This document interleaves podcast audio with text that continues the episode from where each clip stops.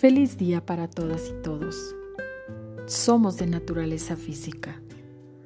En la práctica de la meditación tiene uno que comprender que sigue siendo de naturaleza física y en consecuencia tiene que hacer concesiones a los seres físicos y mentales.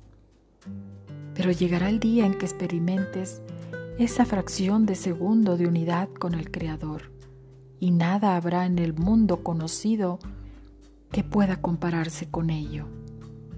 Cuando esto acontezca una sola vez, esperarás con impaciencia la hora destinada a la próxima meditación.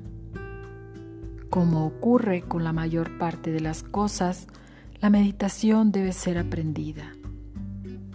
Medita aun cuando te parezca totalmente inútil, porque la puerta se abrirá posteriormente con la práctica. Gracias, gracias, gracias.